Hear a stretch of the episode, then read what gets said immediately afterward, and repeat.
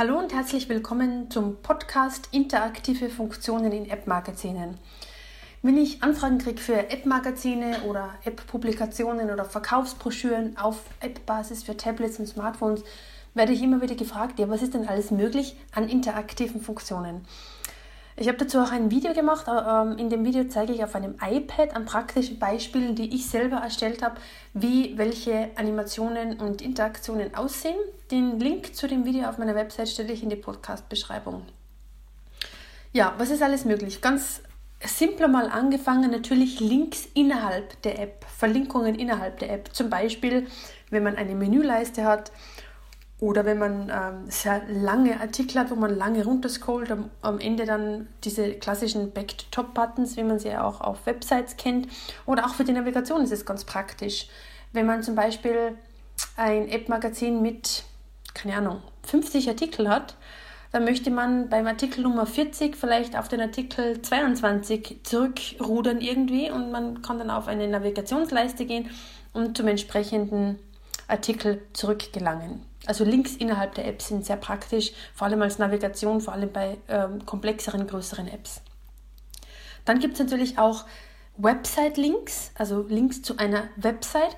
Und zwar äh, ganz klassisch, indem man ähm, zum Beispiel auf dem iPad einen neuen, einen, einen, einen neuen Browser öffnet oder was meine Empfehlung ist, innerhalb eines In-App-Browsers. Das heißt, ich bin in der App, klicke auf einen Website-Link innerhalb der App und innerhalb der App öffnet sich der sogenannte In-App-Browser.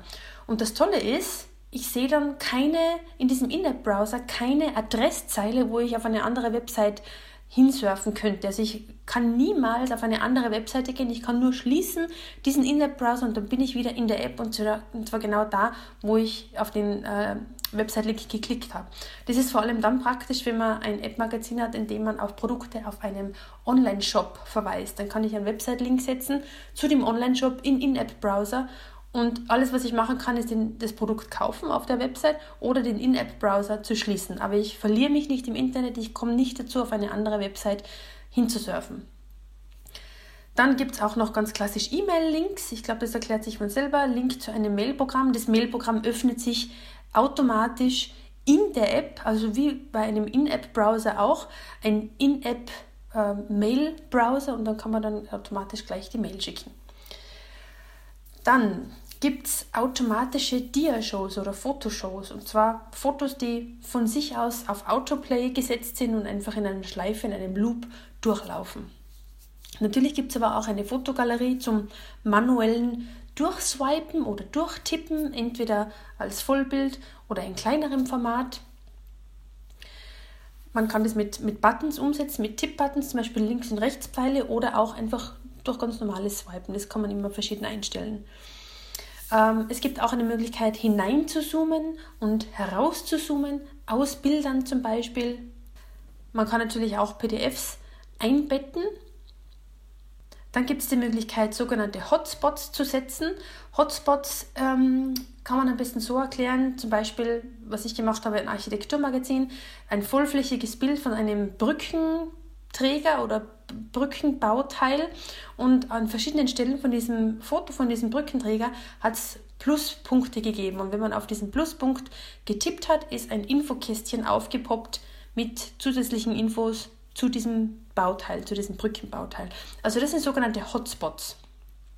Man kann somit auch aktive und inaktive Elemente einbauen. Zum Beispiel, wenn man ein Foto hat in Schwarz-Weiß und gewisse Teile von dem Foto sind farbig und diese Farben sind, diese farbigen Teile des Fotos sind aktive Elemente, wo es auch eine Textbox dazu gibt.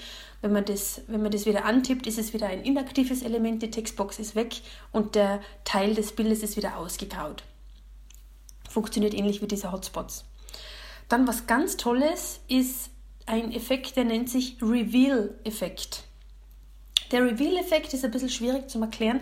Stellen Sie sich vor, Sie haben zum Beispiel ein, ein Bild von einem schönen Cabriolet und dann ein Bild von dem gleichen schönen Cabriolet mit einer schönen Frau drin, zum Beispiel, die da drin sitzt und fährt.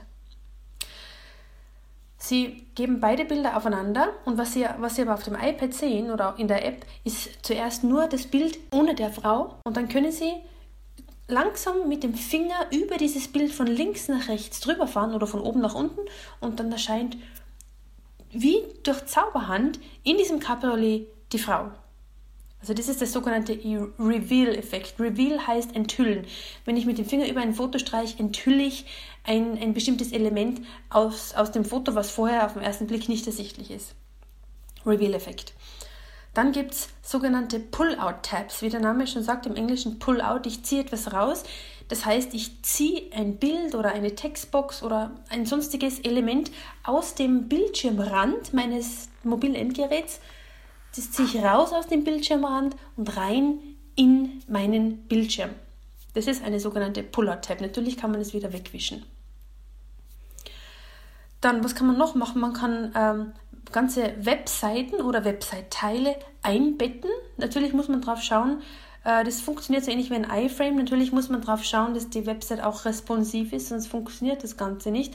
Man kann abgesehen davon auch einzelne äh, separate HTML-Code-Snippets einbetten. Dann ist man also auch sehr flexibel bei der App-Gestaltung. Ähm, wo dieser HTML-Code oder wo dieser HTML-Effekt zunutze kommt, das ist der Freiruppeleffekt oder Ruppellos-Effekt, sage ich immer. Sie kennen das vielleicht von Ruppellosen, wenn Sie mit einer Münze ähm, drüber gehen, kommt ein neues Bild drunter hervor, hoffentlich ein Lotto 6er. Und so ähnlich ist es auch bei, einem, bei, eine, bei einer App bei einem iPad zum Beispiel, da können Sie ein Foto haben, wenn, wenn Sie das drüber scratchen mit dem Finger frei ruppeln, dann können Sie ein, ein, ein Foto unter diesem Überfoto frei ruppeln. Ich habe das mal gemacht mit einem ähm, Keksrezept, mit einem Weihnachtskeksrezept, wo, ein, wo man eine Infografik gehabt hat. Das war das, End, das, das Bild am Ende, das man freigeruppelt hat. Und vorher ist nur so, so eine Schneeflocke und so ein, ein Schneewinterbild obendrauf.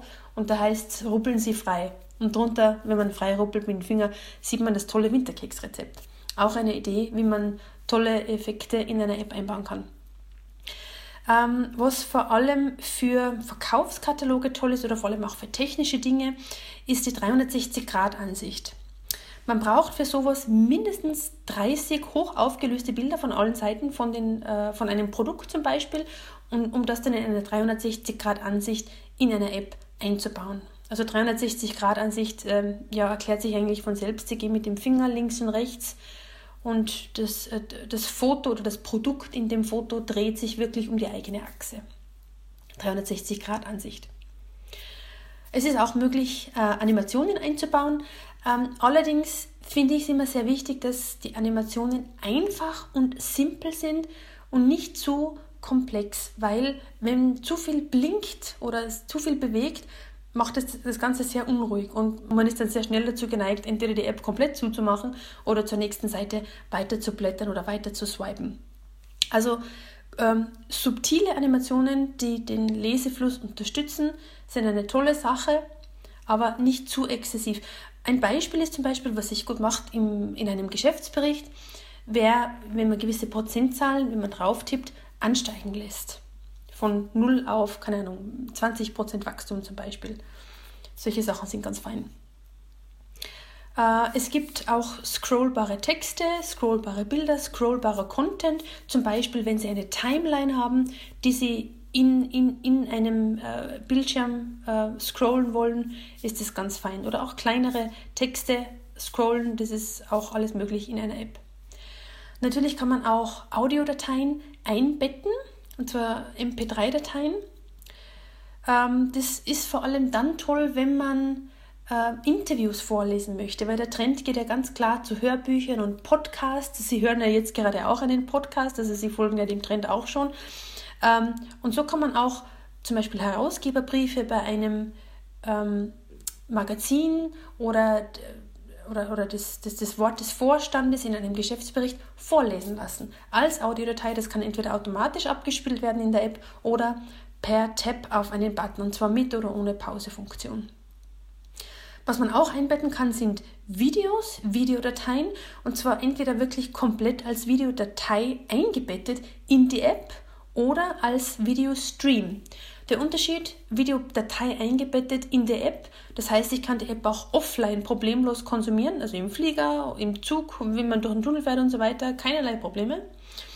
Allerdings macht es die App von der Dateigröße her natürlich entsprechend größer. Und das ist auch der, der, Vorteil von äh, Videodateien, die nicht eingebettet werden, aber gestreamt werden. Man muss natürlich online sein, man muss einen äh, tollen äh, Internetzugang haben, weil sonst sitzt man da ewig und das, der Kreis des YouTube-Videos zum Beispiel dreht sich und, nix in, und, und nichts geht weiter und das nervt einfach nur. Aber wenn man viele Videos hat, dann lohnt es sich schon, äh, die gesamte App so zu konzipieren, dass man immer online ist und dass man das Video ähm, als Stream einfügt in die App. Und die App-Datei ist dann entsprechend kleiner natürlich. Also das sind die äh, Funktionen grob übersichtlich was ich im Rahmen meines App Magazin Services anbiete und wie das aussieht im konkreten Beispiel, wie, wie ich das in der, in der Vergangenheit bis jetzt umgesetzt habe, an konkreten Beispielen aus der Praxis, sehen Sie im Video auf meiner Website und der Link dazu ist in der Podcast-Beschreibung.